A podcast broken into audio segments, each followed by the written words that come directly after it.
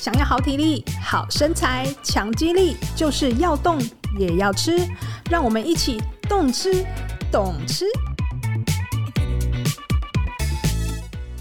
大家好，欢迎收听《懂吃懂吃》，我依然是你们的主持人慧纯。哎，在增肌减脂的路上，我们通常会把焦点放在蛋白质。不过呢，其实要增加食物的香气，让东西变得更好吃，在日常生活中有个非常重要的元素，那就是油脂。今天呢，我们就邀请到主厨马可老师谢长胜来跟我们分享，为什么选对油对于增肌减脂也很重要呢？首先，我们先欢迎马可主厨，你好。哎，大家好，慧纯好。哎，哎马可主厨现在是都在忙什么？哦，现在啊，现在都在忙怎么推广地中海饮食，啊然后弄了一个工作室，啊也有在做私厨。对，是那自己也都吃的很健康。对，基本上是这样。对， 哦对，因为其实我们在电视啊，还有网络节目上，经常经常会看到马可老师嘛。是那现在就真的就是型男大主厨。哦，还可以，还 可以。当然，我不是在帮某个什么节目打广告啊，但是真的就是型男啦。是对，听说主厨在几年前是是体重破百，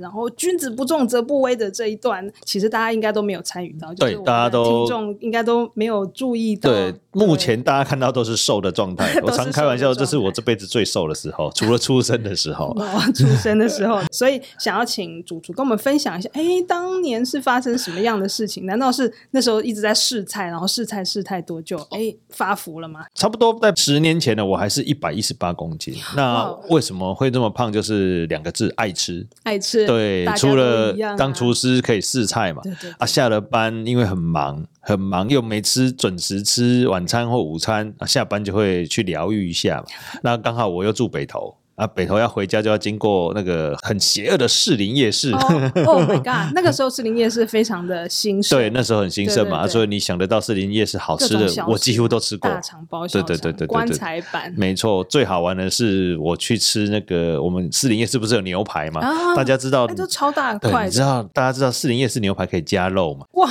就已经是整块都是对对对对对，就是对这是有加胖子专属的资讯，就是其实牛排只有一片肉，对像我们会加到三片肉。哦哇塞，这个量很大，对对对对对然。后尤其又是晚上吃，对，然后又淋上那个勾芡的黑胡椒酱，有的没有的，哦其实就不知不觉中一吃进食过多热量，就一直胖一直胖。然后差不多在八年前吧，我终于决心要减肥了。为什么会突然有这个样子的意识？啊意识是身体出状况，我那时候太什么样的状胖况，胖到那个体重太重，重到压到椎间盘都突出嗯了。印象最深刻的那一次就是有一次我回家，然后还去买宵夜，嗯然后我那时候住在北头的公寓五楼，然后我还记得把门打开，然后我就开始爬楼梯，手上拿着卤肉饭、肉羹什么之类的，嗯然后正准备要大正快朵本颐来大大开朵颐，然后走上两三阶楼梯，砰，我就倒在地上。啊？为什么？对，因为忽然腰椎一阵麻痹，走不动。哇，然后刚好走到楼梯一半，我就好家在我才走两阶，然后就倒在地上不能动，可是腰很酸很痛，然后好像被电电到的那种感觉啊。十、分钟之后可以动，我用爬的爬上你说楼你上在楼梯间，楼梯间，没有人对救你，对哎这，样因为那时候已经晚上十一二点哦了哦，对没有对，人已经经很过晚了，没有人经过，而且是旧公寓，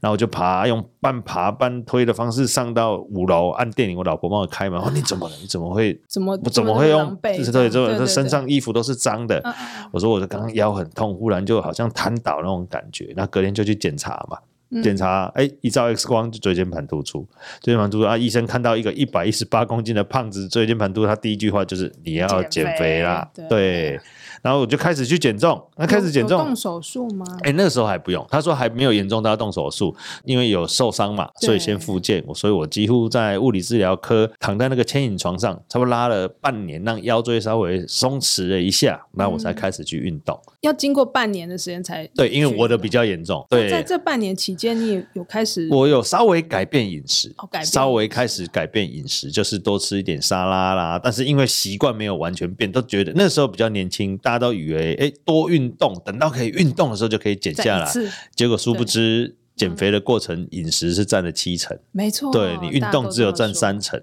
对对对，所以先把身体治疗好，哎，可以开始去运动，然后就每天很认真运动哦。哦，男生运动很好玩的，第一个一定上健身房。大家不觉得你去健身房把信用卡拿出来刷，一刷下去就瘦五公就斤，好像瘦， 都还没有那个养成习惯，先对对刷了对就瘦了，没错，然后就这样运动。可是运动完之后，半年之后，我很认真的去运动，上飞轮课、拳击、有氧嗯啊，办了半年哦，体重只降两公斤。哎，我的教练就很奇怪，这个人这么认真，每天来动，怎么只瘦两公斤？对然后就问我说：“那你运动完都吃什么？”我说：“一样啊，就咸酥鸡啊、卤肉饭啊、炸鸡排、啊。 对马上教练一问就”知道了，对对对，因为那个时候饮食观念自己还没有建立起来。对，后来他才告诉我，你应该多吃你自己最常做的欧陆地中海饮食。哦，所以那个时候您自己呃餐厅里面对本对来对就是已经做对对健对康对的对东，我还记得我那时候在喜来登的披萨屋任职，我们本来就在做地中海料理，哦，只是但不吃的原自己因不去吃。对，不是不好吃哦。这个原理就很像，如果假设你是卖牛肉面 的店家，你不会每天你不会去吃牛肉面啊的，因为你每天 看它。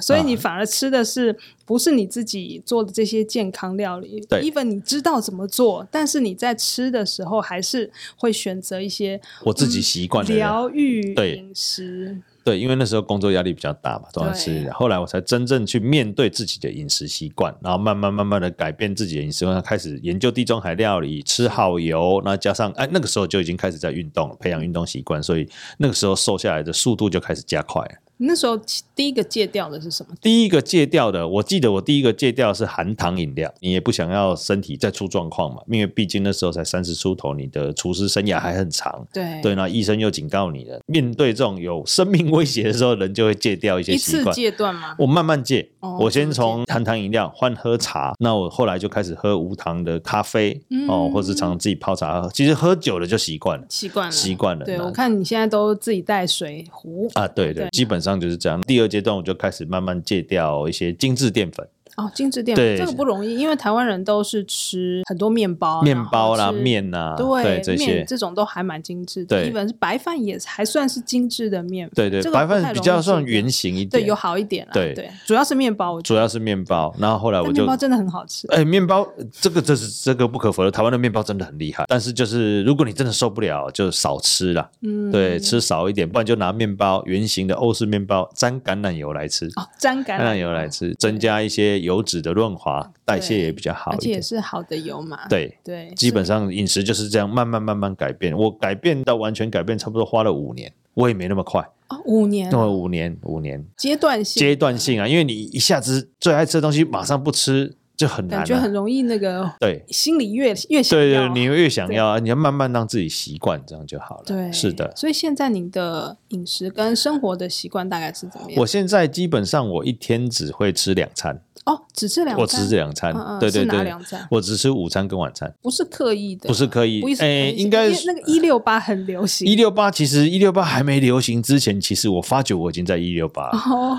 对我为什么会这样？是因为我的工作形态，我是厨师嘛，那中午午餐会有人定位嘛，所以我习惯我十一点就要先吃，吃完才能去做客人的餐。哦才有那力气客人做完餐差不多三四点，他离开了，那我们五六点要吃饭了，因为等一下六点客人又进来。又要忙，了，对，所以我就变成我每天十一点吃，然后五点半再吃，吃完就不会再吃了。忙完之后回家的那一餐，其实你也都对不，吃以前了重点就在那一餐对嗯吃太多，对对我，所以我花了很久的时间把那一餐完全戒掉，哇，对差很多哎，差很多。整个那个饮食习惯的对调整，加所以上当运动，对，所以当开始流行一六八的时候，我就发觉，哎，我早就已经在一六八。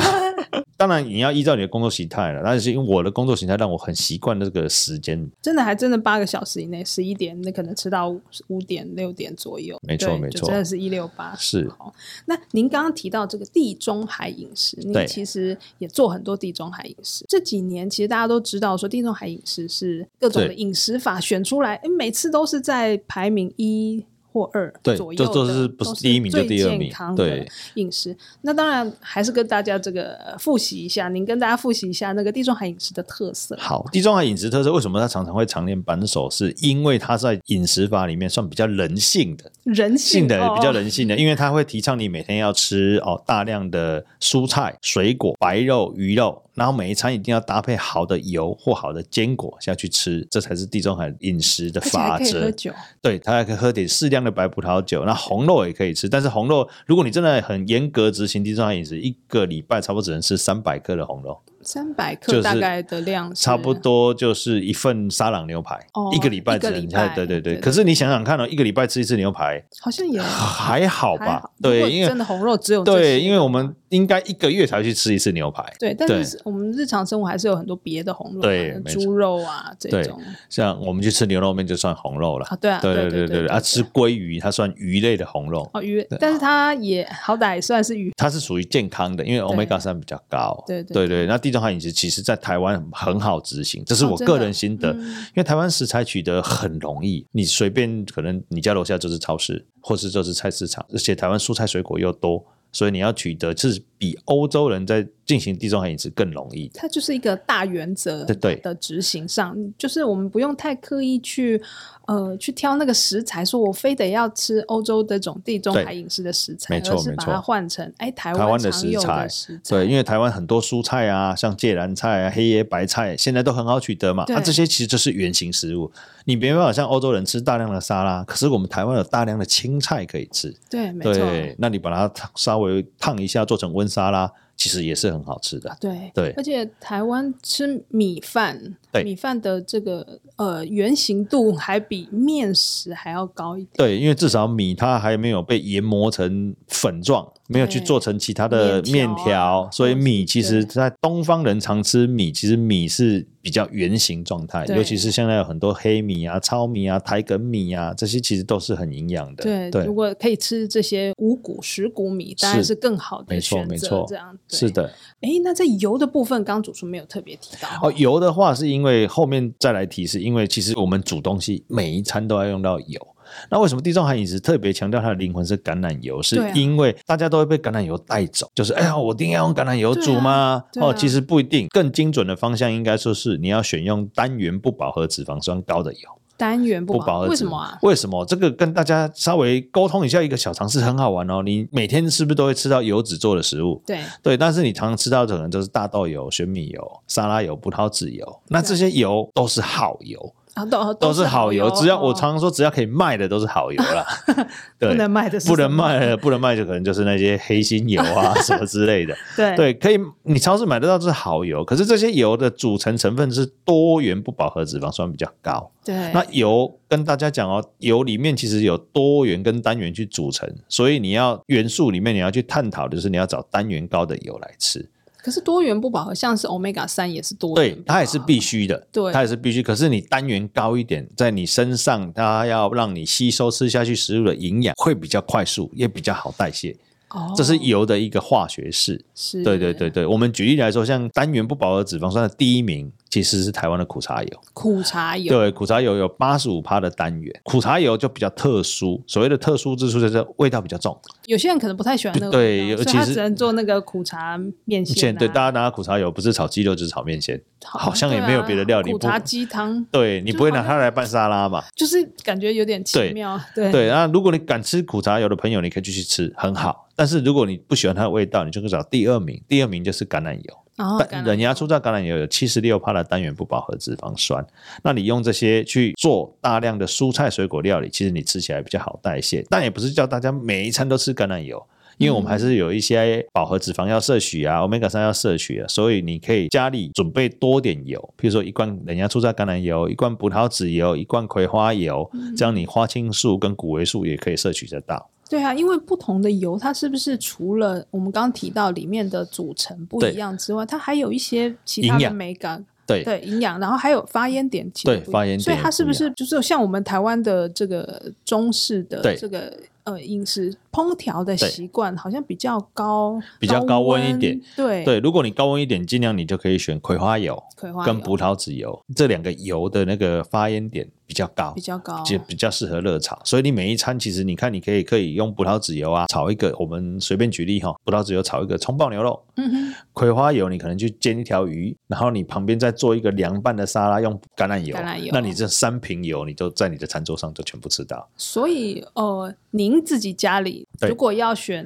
油，就是平常常备油的对话，橄榄油你家一定有嘛？对，其他的你会用哪一两种油？我比较会推荐的是葡萄籽油、哦，跟葵花油嗯、跟玄米油这三种。玄米油，对对，玄玄米米油油，，哎，这这三种它本身都没有什么特别的味道，所以对它应该都很百搭。大家都很百搭，只是这三种有它比较特殊的一些微量元素，像葡萄籽油，它有花青素很多嘛，哦，玄米油谷维素很高嘛，对，那这些油其实你就可以摄取均衡的营养，那再加上刚橄榄油，橄榄油单元不饱和脂肪酸比较高，这基本上你们家的餐桌就会营养很均衡，对，所以我常常以我们品油师的角度会建议说，家里不要单独就一罐油，哎，对啊，对，哎，对，刚刚漏掉这一点。对哎，老师，你有去考那个品油师的执照？是。这个证照有，它到底在教什么事情？哦，这个证照比较特殊。诶，我常讲啊，你要考这个证照，你要很热爱油，你才把它考 得下去。啊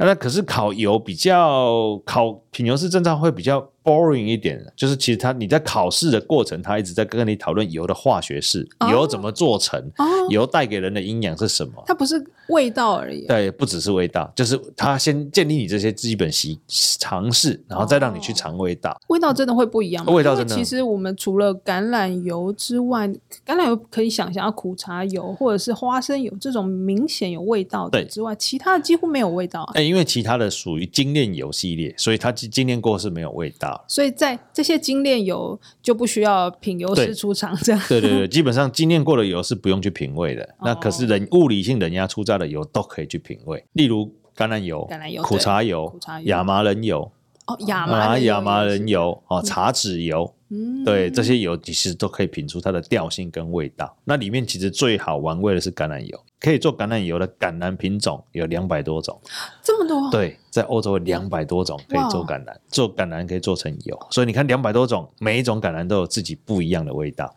哇，对然后像它是不是有混合的比例？对，它有混合的比例，而且橄榄油很好玩哦，因为橄榄它是草本植物在树上嘛，你对想想它是一个果实对，它长出来是绿的，绿会成熟嘛，变红、变黄、变紫、变黑。嗯对，越熟的橄榄榨出来的橄榄油就越甜，越绿的榨出来就越苦越辣。它还有这个美对，它有这个美感啊。那如果你是一个油厂老板，你要做一个哎辣中带甜，那你可能绿的橄榄跟黄的橄榄比例，那个老庄园主人自己就会去很会调，榨出来的油就会是他那个他自己喜欢的调哇，好性。酷哦！对，台湾这块好像还比较哎，台湾去台湾注的意橄榄油不是种不出来，是真的有人种橄榄的话，成本会太高。也是因为它要风土条件嘛，就对是它只有对在大陆型气候才种得起来。那你在台湾硬要种它，你就必须盖温室。嗯那你盖温室下去成本就高，而且橄榄比较不属于经济作物，是因为在台湾的话，它一年只能榨一次油。因为台湾的好油也很多，啊没错啊，哦对，像你刚刚说那个苦茶油油、、对茶茶籽籽油油这些都很多啊，对所以橄榄油我基本上就是我觉得就是买进口的就好了，因为对台湾不是不能种，是我们没有那么多土地种橄榄，因为橄榄但要是进大量口的也很多国家，你会私下比较推荐哪个国家哦的橄榄油吗？橄榄油我基本上地中海地区都很推荐，但大家都知道嘛，意大利、嗯，，对西班牙、西班牙、希腊希腊也有啊、土耳其，嗯，哦对这几个国家都 OK，这是属于旧世界。其实旧橄榄油世有界分新旧世那界，新世界新是世界就是南非、哦，澳洲、澳洲也哎有，智利也有。嗯，对，因为这些为什么新世界会有油，就好像旧世界嘛，你就想象，哎，这个橄榄庄园是一个爸爸开的，他儿子要传承，可是没有地种，他就移民到世界上纬度适合种橄榄的国家去种。哦，所以它的种法或者是它的品种，其实也是跟原始的这个对是欧一洲样这区的橄榄是没一错，样它只是换在世界上换了一个地方种。那那这味个道会味道其实新世界有时候不输旧世界啊，因为你看它种的工法跟它的采摘技术会比较进步，那会比较便宜吗？它的地比较便宜诶，有时候会。嗯哦，对啊，这个橄榄油便不便宜，其实取决于那个庄园主人有没有要送去比赛啦。哦呃，，也比是赛过、得奖过或有机农法，水哦涨船高，对，就会比较水涨船高。但是橄榄油，我觉得价格比较贵一点，因为其实大家建立一个观念，它比较贵是因为它一年只能采一次，是对，所以会比较高，是这就个不管问在哪一个区，其实都是是它只只能采一次而已，嗯因为它需要时间、风土酝酿果实的饱和度才能榨出油。它不像水稻，一年可能三次，所以嗯它一年只能榨一次，所以就比较贵。而且一棵树两层楼高的一棵橄榄树，通常榨出来的 average 比例差不多就五百 CC，你说一年一年一棵树大约就五百 CC，就一罐而已，对，就一罐。哇，感觉很 珍贵。对，所以为什么橄榄油会比较贵的原因，其实不是因为它被炒作，是因为它本来就不好榨取，是这样的原因。但是我们其实平常在看架上的橄榄油对的产品，它的价格区间也是很大、欸。对呃，那我们要怎么去挑选？哦，我会建议各位听众朋友，如果你要选橄榄油的话，我会建议一罐大约是五百 CC，就等于一棵树嘛，那你价格就三百上下，三百上上下，三百上下上下，你也不要买太便宜的油。嗯太便宜的油，它可能有被橄榄调，有被调和过。哦那我们没办法去追溯它的来源嘛？那你要买好一点的品质，大约三四百三十左右，差不多。，对你以我这个标准去这个是指一家冷压出榨，等压出榨，你你用这个标准五百 CC 三四百块，你会发觉你去超市其实还蛮多油可以对，好挑的。像好像还还还还还不对少，还不少。对对对，那当然过五百之后，那些属于精品油，你就把它当成酒的概念，那就是精品酒那。差在哪里啊？它差在可能就是有机哦哦，有机可能是无毒农法，或者是小农，或者是它有得奖，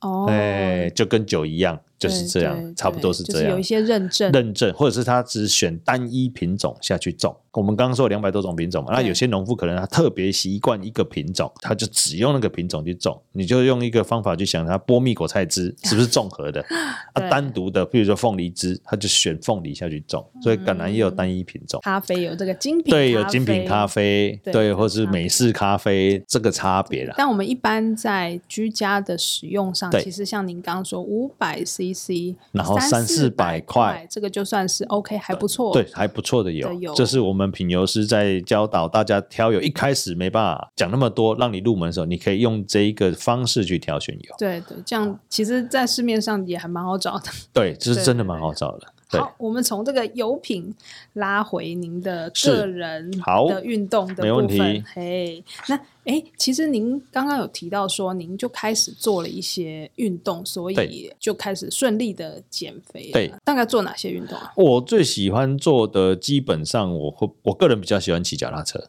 骑脚脚踏踏车跟做一些核心的重训，因为我们是厨师嘛。那厨师要久站嘛？那久站，我的物理治疗师就建议我是多练核心跟下半身。那其实脚踏车其实是锻炼你的下半身、腿部的力量是很够的一个运动。啊？为什么不跑步算？哦，跑步的话，因为跑步我也会跑，但是我因为一开始减重体重很重，跑步的话会比较伤我的髋关节跟膝关节。哦，对，像现在瘦下来是可以跑步，但是如果两个让我比较的话，脚踏车跟跑步，我比较喜欢骑脚踏车，个人喜好。但是我会觉得，如果一开始想减重的朋友们，如果你真的要运动，其实你可以逼自己去走路，走路，走路，譬如现说在，走路超夯的。对，现在走路很康，不是每天一万步吗？对，那你企业也在，企业也在推广嘛对。那你如果真的没有在运动人，真的一开始不建议你就去跑步，或者是去骑脚踏车哦。我为们什么？因为你肌耐力还没建立起来，你去做这么强度的运动。就是比如说哦，我今我从来没运动啊，大家在跑步我就去跑步，或者大家在跳绳我也跟着跳绳，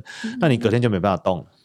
因为你的乳酸堆积，你哦你平常没有在运动在，自己还对这个运动不熟悉，而对且还可能做错的状对况对对对对，之下其实最好的运动法，我常常会建议我的学生呢、因为在教课的时候，我会建议说，你每天找三十分钟去走路，那你走路找个学校的操场去走。假设你发觉你三十分钟操场可以走五圈，那你就连续走一个礼拜，至少走四天。那一个礼拜是不是走走四天下来之后，你下个礼拜其中有一圈你用慢跑，哦，慢慢开始，对，慢慢循开序始渐，进对，然后你看你走了五圈，然后有一圈是慢跑，第二个礼拜，然后再过一个礼拜，你就慢跑换成两两圈，圈对，对你就慢慢这样加加加，你就发觉，哎，可能三四个月后你五圈都是用慢跑的，那时候你的肌耐力已经训练起来对了，那你就可能可以开增始加增加一些对运动项目，对我再对多跑一点，对对或者对是再对。加一些其他激励的运动，没错，没错。其实减重，我很想告诉大家一个观念：减重真的不要 心急，就是一个月两公斤，大家觉得多不多？很少，对嗯对不对？感觉听起来很少啊，可是，一对年嗯对一年下来就